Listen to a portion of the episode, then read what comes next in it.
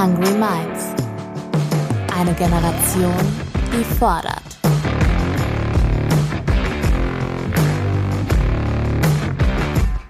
Mit und von Ronja Ebeling.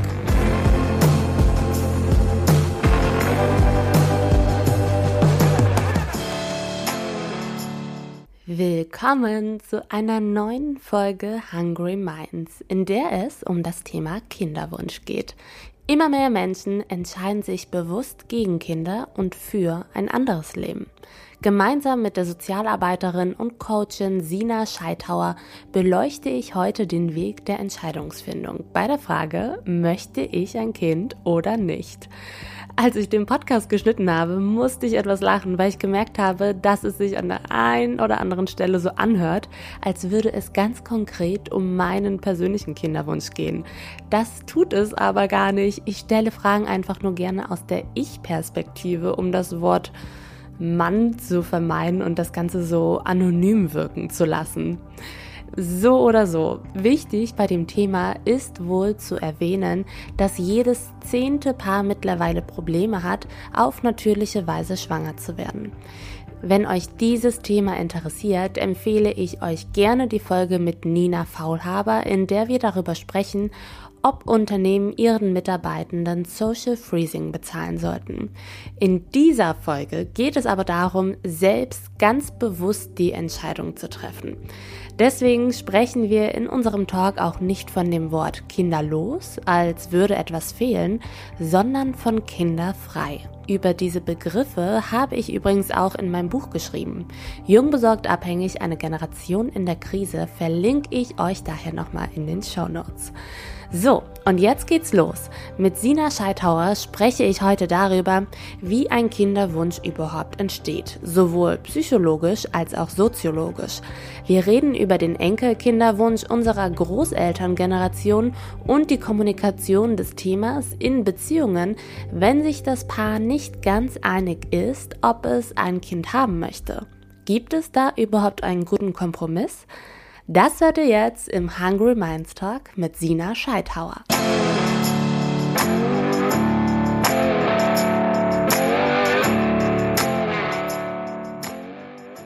Hallo, liebe Sina. Es ist Total spannend, dass du heute hier bist. Vielen Dank. Ja, hallo Ronja. Ich danke dir ganz herzlich für die Einladung, dass ich heute hier sein darf und mit dir über das Thema sprechen darf, das mir so wichtig ist. Es ist die Kinderfrage, die dir so wichtig ist. Wir sprechen heute über die Frage, möchte ich ein Kind haben? Kann ich überhaupt in diese Welt noch Kinder setzen? Und wir fangen mit etwas total Absurden an. Weißt du, was ich heute Morgen gemacht habe? Nein, aber ich bin gespannt. Ich habe heute Morgen gegoogelt möchte ich ein Kind haben? Test. Und das habe ich noch nie gemacht ähm, und würde ich eigentlich, glaube ich, auch so nicht machen. Aber ich habe das so als Teil meiner Recherche gesehen und dachte, okay, mal gucken, was dann kommt. Und es kamen so viele Online-Tests, dass ich mir gedacht habe, krass, die Nachfrage, die muss ja online auch immens sein. Ja. Das Testergebnis war, dass ich unschlüssig bin. Hat also viel gebracht. Das heißt, du bist jetzt immer noch nicht viel schlauer als vorher. Ich denke, ich bin 25, ich habe super viel Zeit. Allerdings ist es, glaube ich, so, dass so dieser wertfreie Raum ja. bei dieser Frage, möchte ich Kinder haben oder nicht, dass der fehlt. Und deswegen bist du heute da. Also richtig gut. Wir sprechen heute über diese, Entscheidungs äh, über diese Entscheidungsfindung. Du hast dich ja da bewusst für entschieden, keine Kinder zu haben. Damit bist du nicht alleine. Immer mehr Frauen entscheiden sich hierzulande für ein Leben ohne Kinder. Im europäischen Vergleich ist Deutschland in dieser Hinsicht sogar Spitzenreiter. War dir denn schon immer klar, dass du keine Kinder haben möchtest?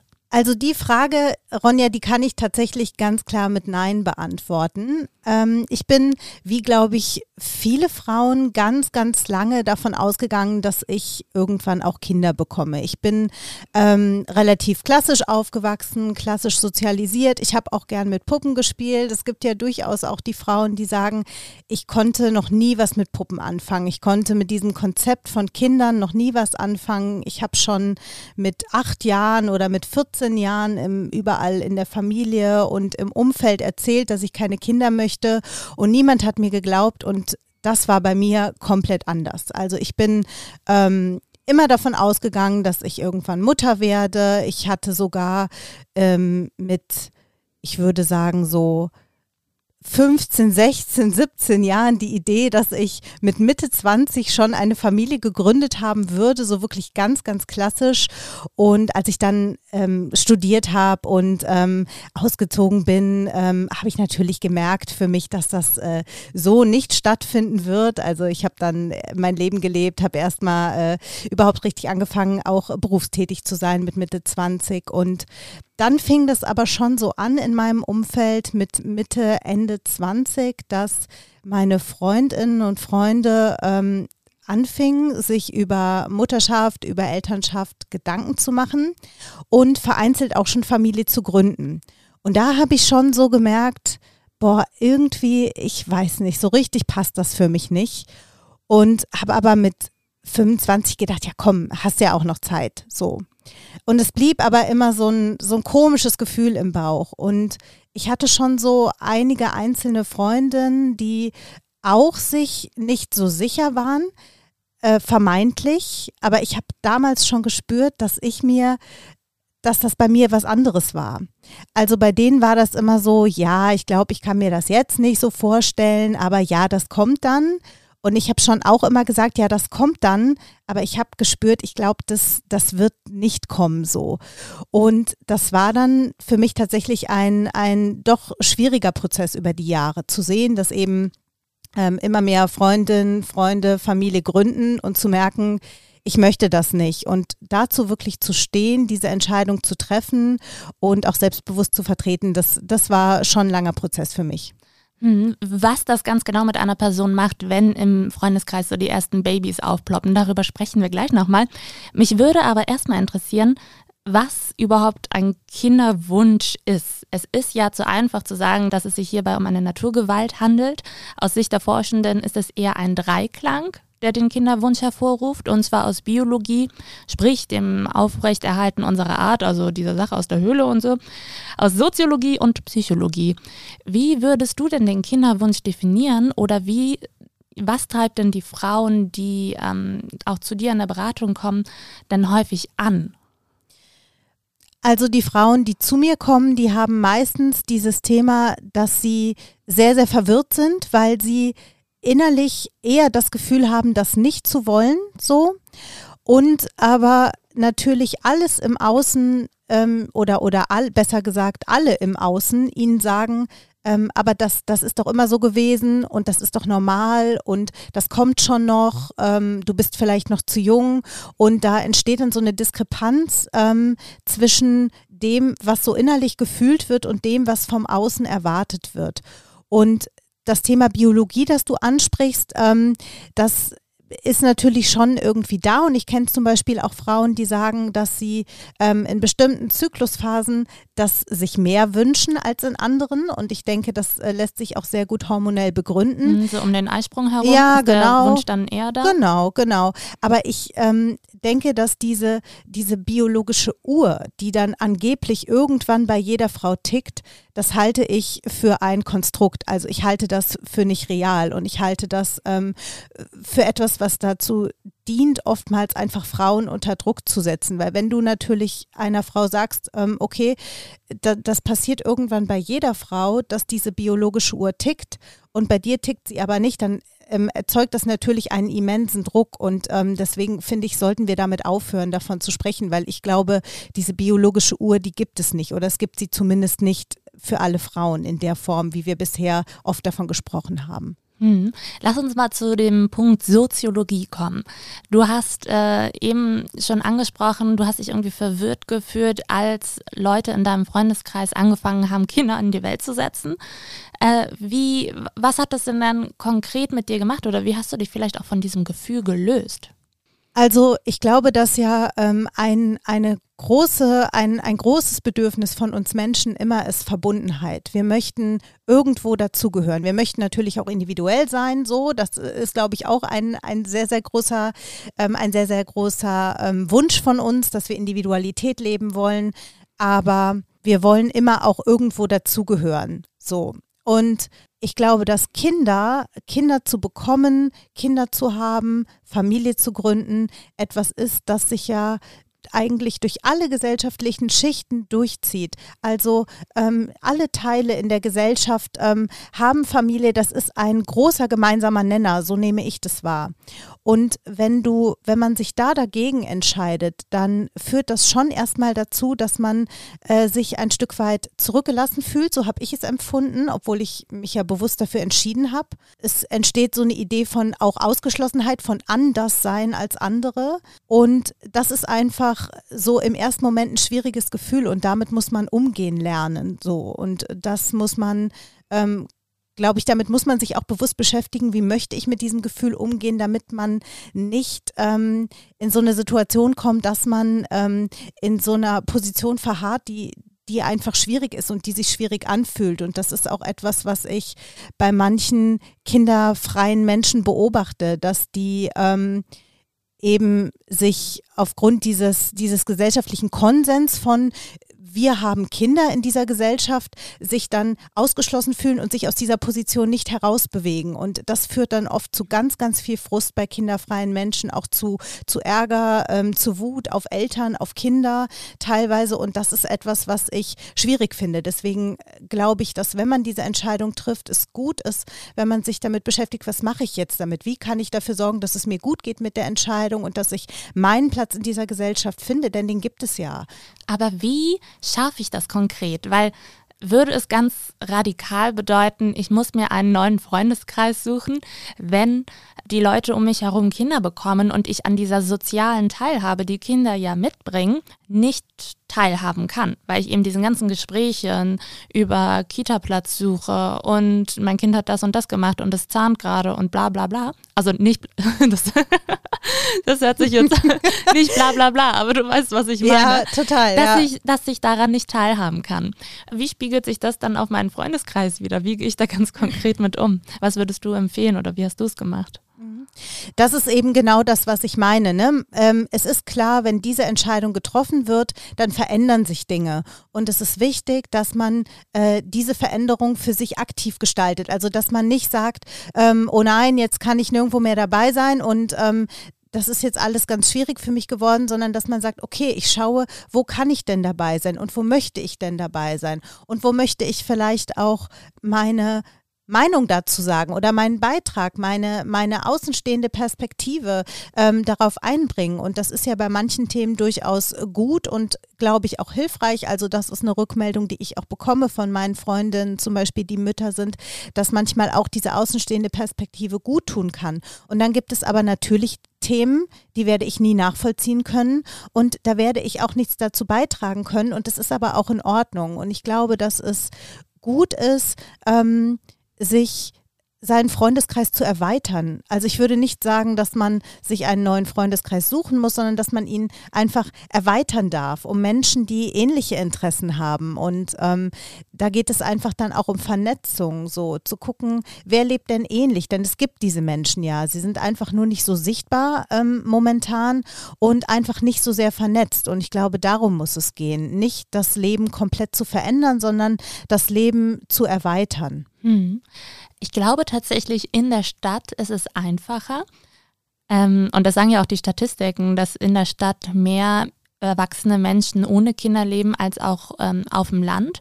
Und die, die, Statistiken sagen auch, dass sich gerade mehr Akademikerinnen äh, gegen, also bewusst gegen Kinder entscheiden.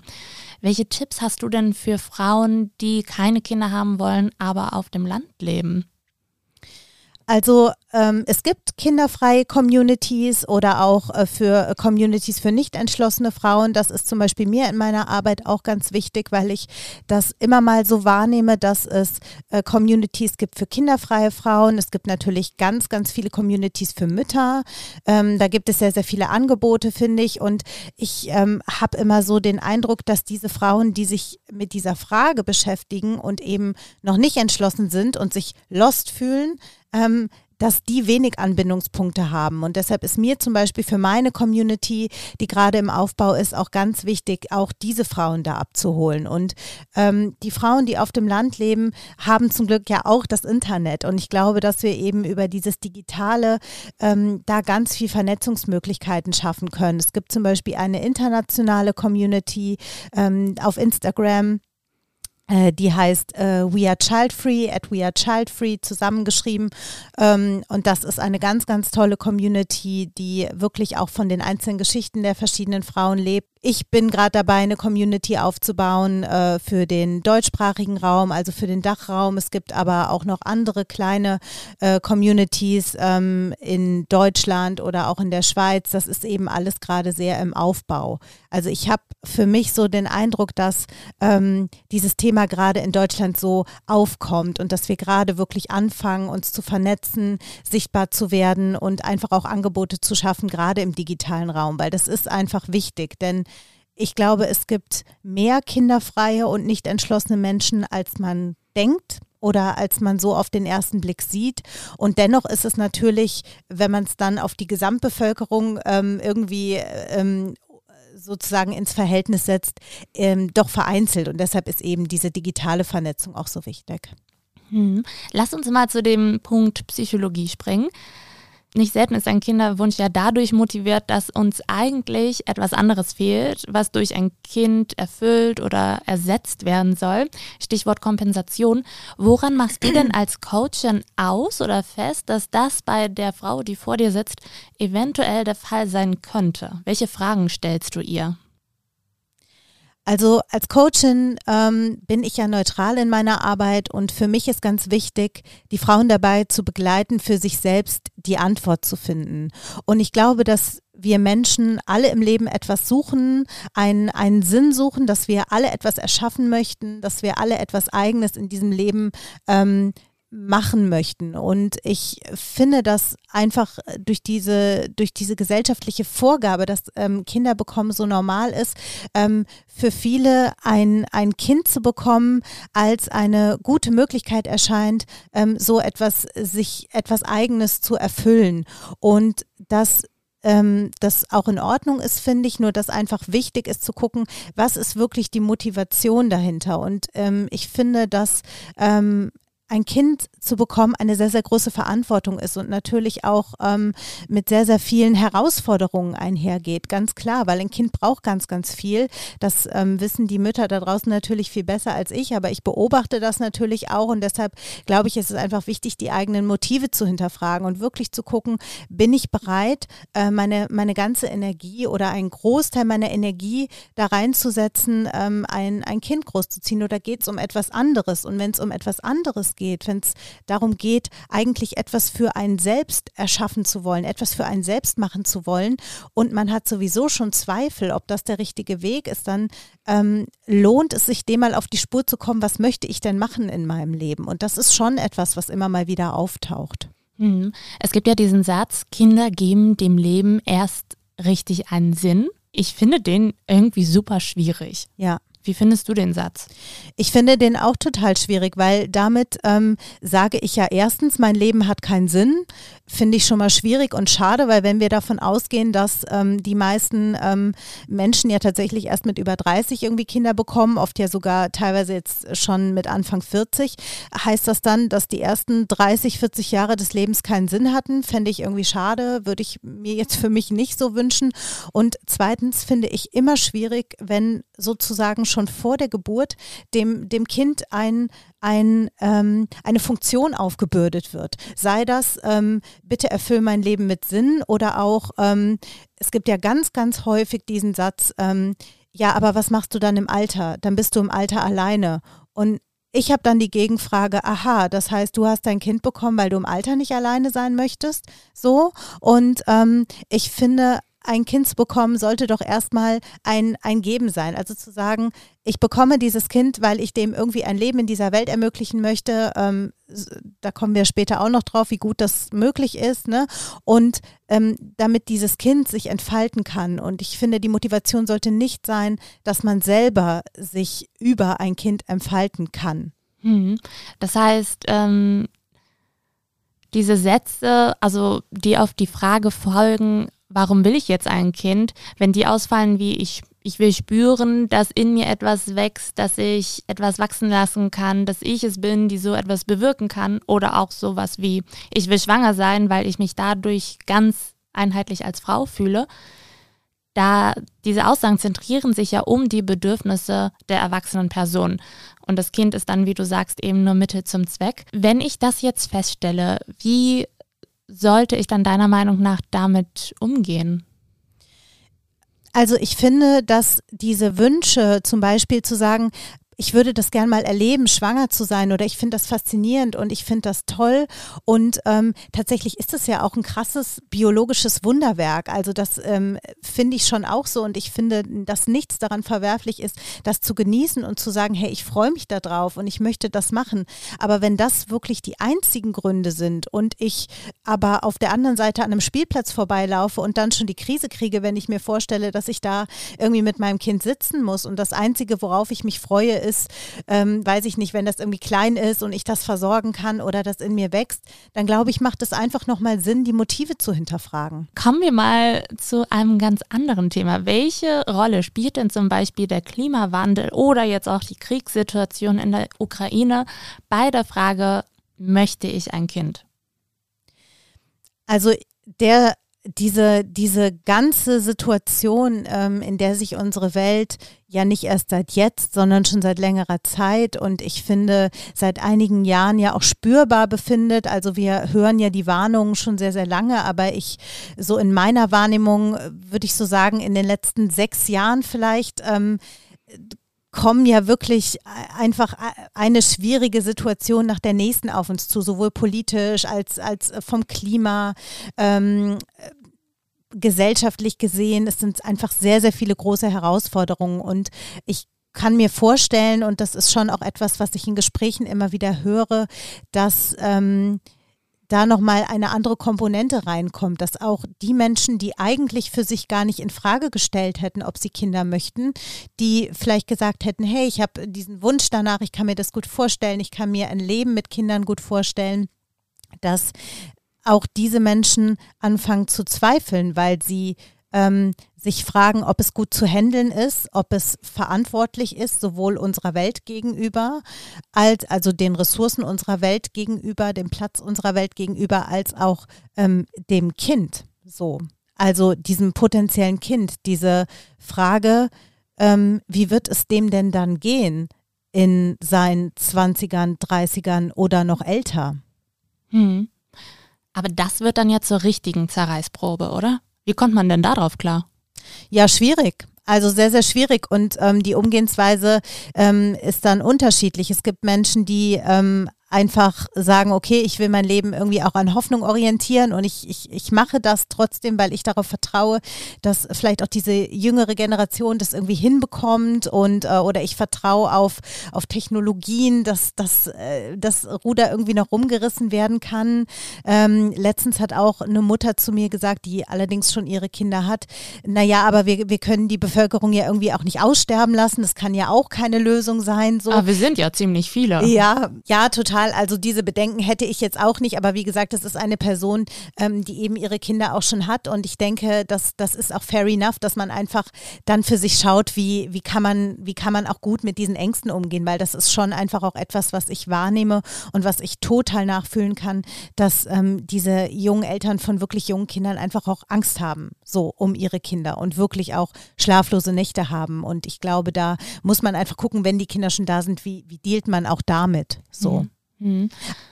Kommen denn auch Frauen zu dir, die sagen, ich hätte eigentlich gerne Kinder, aber was mir echt Angst macht, ist die finanzielle Situation. Gerade in der Großstadt, wo die Lebensunterhaltskosten einfach total krass sind und man ja weiß, dass ein Kind durchschnittlich im Leben und 148.000 Euro kostet. Das hat das Statistische Bundesamt mal ermittelt. Das ist dann ja auch ein ziemlicher Struggle. Ja, auf jeden Fall.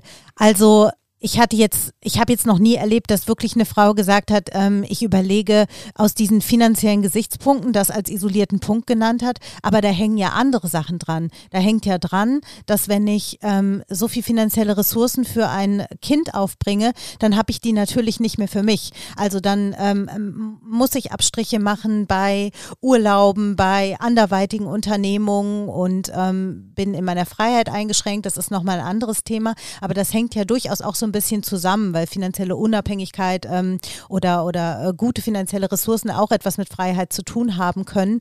Und ähm, das ist ähm, eher so das Thema. Also wie, wie verändert sich mein Leben dadurch und welche Abstriche muss ich machen, eben auch finanziell dadurch, ähm, dass ich dann Mutter werde oder dass wir Eltern werden. Hm. Jetzt machen wir mal einen Jump dahin, dass ähm, du dich ja dazu entschlossen hast, keine Kinder zu bekommen. Was hat dir denn am meisten geholfen, mit dieser Entscheidung letztendlich äh, ja klarzukommen? Also wirklich anzuerkennen, okay, das ist jetzt meine Entscheidung und auf jeden Fall das Richtige für mich und damit habe ich jetzt Ruhe. Ich würde sagen, für mich persönlich war ein ganz wichtiger Punkt, das anzuerkennen, dass ich mich so fühle. Und das ist auch ähm, das ist so einfach gesagt im Nachhinein. Das klingt so wie, ja, okay, das habe ich dann halt einfach so entschieden, aber das war ein Prozess tatsächlich von, ähm, von vielen Jahren zu akzeptieren, dass ich mich grundlegend anders fühle in, im Hinblick auf diese Frage als viele andere Menschen und das wirklich ähm, zu akzeptieren, zu embracen sozusagen und damit dann irgendwie weiterzugehen und zu sagen, ja, in Ordnung und ich entscheide mich für ein anderes Leben und dann gucke ich jetzt mal, was ich alles für Möglichkeiten habe. Und als ich das dann entdeckt habe, was für mich plötzlich alles möglich ist, was für andere, die Eltern werden, zumindest mal in den ersten, weiß ich nicht, 15 Jahren nicht möglich ist, das ähm, war dann irgendwie so eine Neuentdeckung und das hat das dann auch nochmal geschiftet, weil das für mich dann einfach klar war, es ist nicht so, dass ich mich gegen etwas entschieden habe, sondern ich habe mich für etwas entschieden, nämlich für ein Leben, das ich komplett so gestalten kann, wie ich das will. Jetzt bist du damit super happy und das ist großartig. Ich behaupte aber mal oder ich vermute, dass es trotzdem immer noch diese Trigger-Momente gibt, in denen dir irgendwelche Leute wahllos an den Kopf schmeißen oder zumindest ähm, ja unterschwellig wissen lassen, dass sie diese Entscheidung für egoistisch halten oder für ich bezogen oder du bist total karrieregeil. Ähm, wie gehst du denn damit um? Ähm, ja, das stimmt. Also dieses Thema Egoismus, das ähm, kommt natürlich, ähm, das kommt natürlich häufig und dann denke ich mir immer, ja, klar, natürlich. Aber ich bin der Meinung, dass jede unserer Entscheidungen, die wir treffen, in gewisser Weise egoistisch ist, weil so sind wir Menschen. Wir treffen Entscheidungen für uns und jede Entscheidung, die wir treffen, hat immer auch egoistische Gesichtspunkte. Und ich bin da mittlerweile super entspannt damit und ähm, bin da auch gar nicht so, dass, dass ich irgendwie in Rechtfertigungsmodus komme. Und ich muss sagen, seit meine Entscheidung so klar steht, also seit ich, seit ich innerlich so klar damit bin, kommt das auch weniger. Ich habe hab diese, ähm, diese Zweifel, die andere daran haben oder diese Vorwürfe, die vielleicht auch kommen oder diese, diese komischen Sprüche, die kamen eigentlich mehr, als ich selber innerlich noch unsicher war, weil ich glaube, dass das nach außen rüberkommt und dass, ähm, dass Menschen dann eben da eher nachfragen oder eher nochmal so reinpieksen wollen oder so. Und natürlich kommt das immer mal noch vor und ich bin dann aber entspannt und sage, ja, ähm, das ist meine Entscheidung und ich finde die sehr verantwortlich ähm, und wenn es um Thema Egoismus geht und wir auf Klima gucken, auf Ressourcen gucken, dann finde ich, muss man diese Diskussion nicht aufmachen so. Also da könnte man ähm, auf der anderen Seite ganz, ganz viele Argumente auch dafür finden, wenn man das wollte. Mhm. Jetzt ist es relativ einfach, diese, diese Leute irgendwie zu cutten im eigenen Leben, wenn diese Vorwürfe nicht aufhören sollten und man sich dann einfach denkt, okay, das, was du hier gerade machst, ist toxisch und da habe ich keinen Bock drauf und deswegen ciao, ab einem gewissen Punkt auch. Wenn das allerdings die eigene Familie ist, wird es schwieriger. Gerade die Eltern, die vielleicht hoffen oder vielleicht mal die Hoffnung hatten, eines Tages Großeltern zu werden. Wie kommuniziert man das denn? Ja, das ist wirklich ein großes Thema. Da hast du, ähm, da hast du total recht, weil da hängen ja auch Gefühle mit dran bei den eigenen Eltern. Also ich finde immer, jede Person ist selber dafür verantwortlich, mit den eigenen Gefühlen, der eigenen Trauer und dem eigenen Schmerz umzugehen. Und ähm, dass diese Trauerprozesse, die auch bei Großeltern stattfinden und das ähm, nehme ich durchaus schon auch so wahr von dem, was mir erzählt wird, dass, ähm, dass es da Trauer oder, oder ähm, Enttäuschung teilweise auch gibt. Ähm, und ich finde die Verantwortung für den Umgang damit liegt aber bei den Personen selber.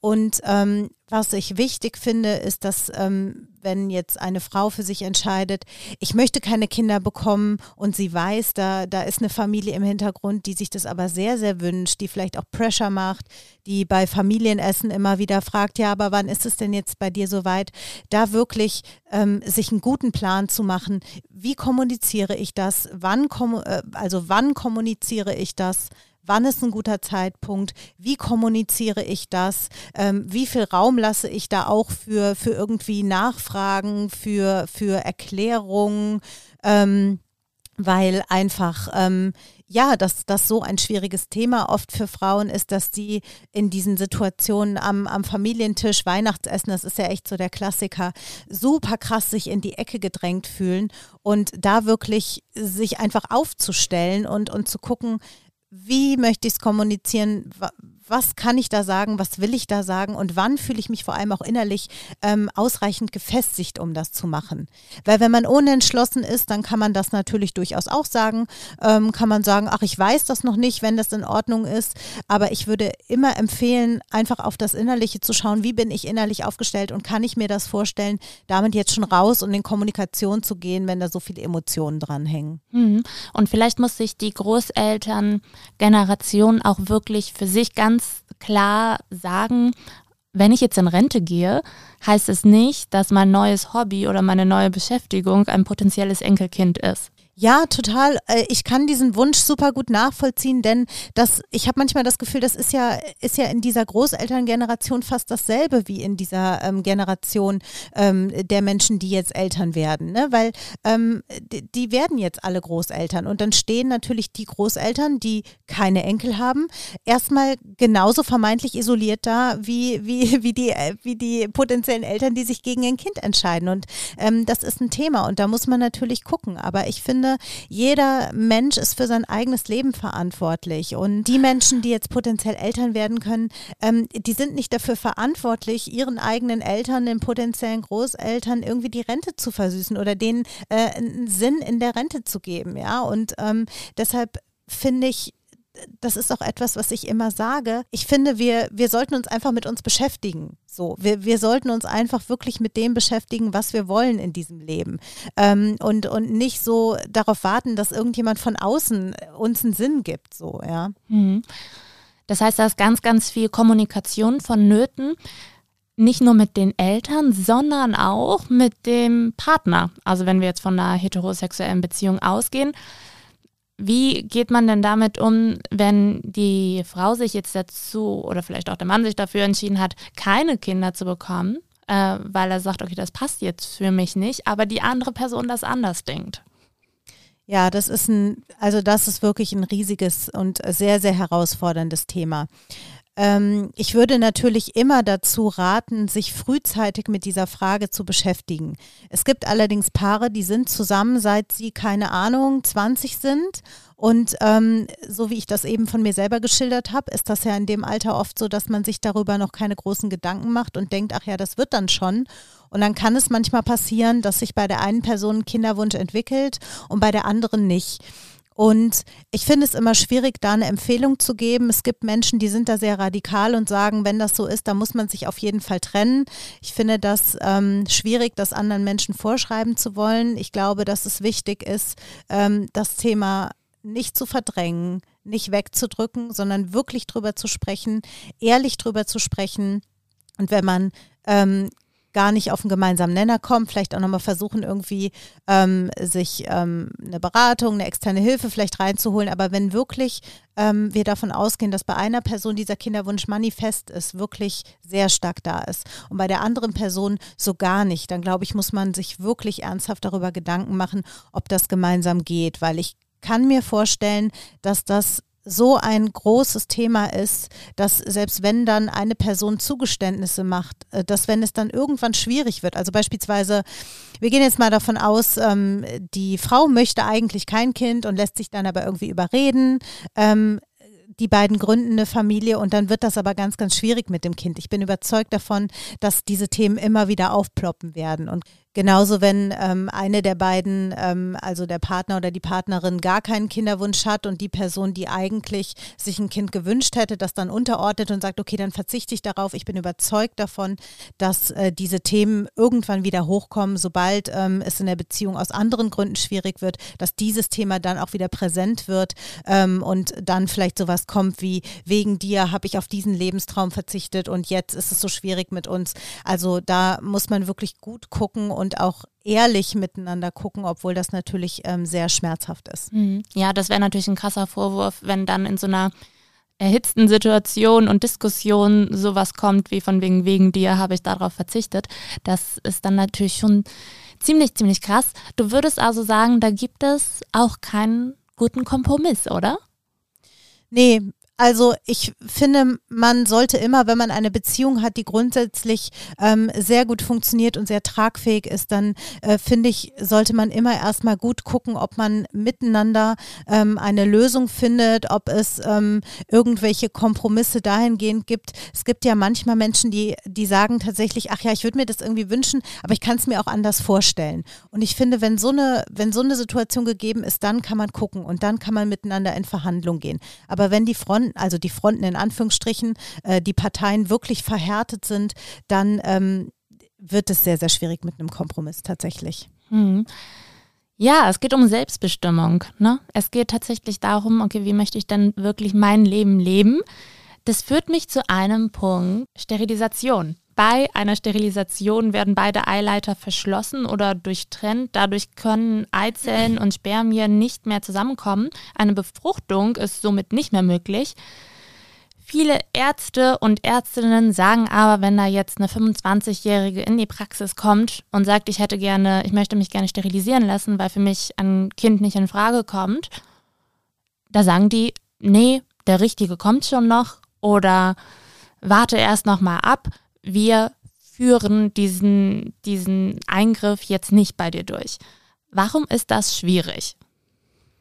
Das ist einfach deswegen schwierig, weil die Frauen nicht ernst genommen werden in ihrer Entscheidung. Und das betrifft ja die Sterilisation, das betrifft ja aber durchaus auch grundsätzlich diese Entscheidung gegen Kinder. Also ähm, aus meiner Erfahrung würde ich sagen, dass die meisten Frauen tatsächlich mit Ende, Mitte, Ende 20, Anfang 30 anfangen, sich damit zu beschäftigen. Es gibt aber auch die Frauen, und da habe ich jetzt durchaus auch schon einige kennengelernt, die sagen, ich wusste das schon mit neun, ich wusste das schon mit 15 und ich habe das immer klar kommuniziert und die Leute haben mir, bis ich 45 war, nicht geglaubt. Und das ist einfach was, was ich unglaublich finde. Ich bin überzeugt, dass einem Mann das so nicht unbedingt passieren würde, aber dass einfach eine Frau nicht ernst genommen wird, wenn sie sagt, ich möchte keine Kinder, ich habe dieses Gefühl nicht, ähm, ich, ich habe diesen Wunsch nicht. Dann ähm, kommen diese Vorwürfe, was du auch sagst, ja, warte mal, bis der Richtige kommt oder du kommst schon noch in das Alter, in deinem Alter habe ich das auch noch nicht gewollt. Also so dieses von sich selbst auf andere schließen. Und ähm, da wird einfach die Selbstbestimmung abgesprochen. Und ähm, dieses Thema Sterilisation, das ist natürlich ähm, ein, ein Thema, was sehr stark im Zusammenhang steht mit Selbstbestimmung. Aber ich finde eben, dass es schon sehr viel früher anfängt, nämlich in dem Moment, wo eine Frau sagt, ich weiß nicht, ob ich das will oder auch ich will es nicht mit Kindern und ihr einfach nicht geglaubt wird und tausende Argumente von außen kommen, warum ihre Wahrnehmung über ihre eigenen Gefühle, ähm, über, ihre, über ihre eigenen Gedanken ähm, nicht richtig sein kann. Und das ist schwierig. Hm. Also da findet eine komplette Bevormundung statt. Jetzt wollen wir an dieser Stelle nicht unbedingt Werbung für Sterilisation machen, aber wir möchten Frauen auf jeden Fall dazu informieren oder beziehungsweise wir wollen, dass sie sich gut informiert fühlen und dann eben gut ihre Entscheidungen treffen können. Der Verein Selbstbestimmt Steril klärt auf und hat auch eine Karte aller Praxen in Deutschland äh, zusammengestellt, die eine Sterilisation anbieten. Ich verlinke euch das nochmal in den Show Notes. Wir tauchen jetzt nicht tiefer in dieses Thema ein, weil das einfach nochmal so ein Batzen für sich ist, sagen wir mal. Aber Sina, vielleicht kannst du zum Schluss nochmal sagen, du bietest ja äh, Coachings für Frauen an. Das Vorgespräch ist immer kostenlos. Wie komme ich denn jetzt auf dich zu? Angenommen, ich habe jetzt diesen Podcast gehört. Wie kontaktiere ich dich dann? Wie funktioniert das denn dann konkret, so ein Coaching? Genau, also ich habe eine Website unter www.sina-scheithauer.de. Ähm, da gibt's ganz viele Infos über meine Arbeit, über meine Angebote. Ich habe außerdem meinen Instagram-Kanal Sina Scheithauer zusammengeschrieben, wo ich informiere über kinderfreies Leben, wo es Tipps gibt, wo es ähm, vor allem auch Vernetzung gibt mit anderen kinderfreien und nicht entschlossenen Frauen. Und ähm, über die Website kann man mich ganz klar anfragen, auch dieses kostenfreie Erstgespräch tatsächlich direkt buchen oder man schreibt mir eine Nachricht bei, das ist möglich. Und dieses Gespräch, dieses Erstgespräch dient eben dazu, einfach zu schauen, ähm, was ist das Thema, worum geht es der Frau, ähm, ist sie unentschlossen, ist sie schon kinderfrei, ähm, geht es darum, die Entscheidung selbstbewusst zu vertreten oder geht es darum, überhaupt erstmal zu sortieren, diese Entscheidung treffen zu wollen. Ähm, und das sind so hauptsächlich diese Themen, die ich eben in meiner Arbeit ähm, in meiner Arbeit bearbeite. Und wenn ähm, eine Frau das jetzt hört und sich nicht sicher ist, ob es passt, ähm, dann gerne einfach ins Erstgespräch kommen und wir schauen dann gemeinsam. Top, vielen Dank. Also ich verlinke das natürlich alles nochmal in den Show Notes. Und ansonsten, ja, danke ich dir einfach für deine wunderbare Arbeit und für deine spannende Perspektive. Ich hoffe, wir konnten hier einen wertfreien Raum irgendwie schaffen oder zumindest wenigstens die Fragen stellen, die ähm, sich vielleicht auch Frauen für sich einfach mal stellen sollten, wenn es um dieses Thema geht. Ja, das hoffe ich natürlich auch und es hat mir ganz, ganz viel Spaß gemacht, hier zu sein. Vielen Dank nochmal für die Einladung, liebe Ronja. Sehr gerne. Wenn euch die Folge auch gut gefallen hat, dann hinterlasst uns eine süße Bewertung auf Spotify bzw. iTunes. Aber auf Spotify kann man Podcasts jetzt tatsächlich auch bewerten. Und dann hören wir uns beim nächsten Mal. Tschüss!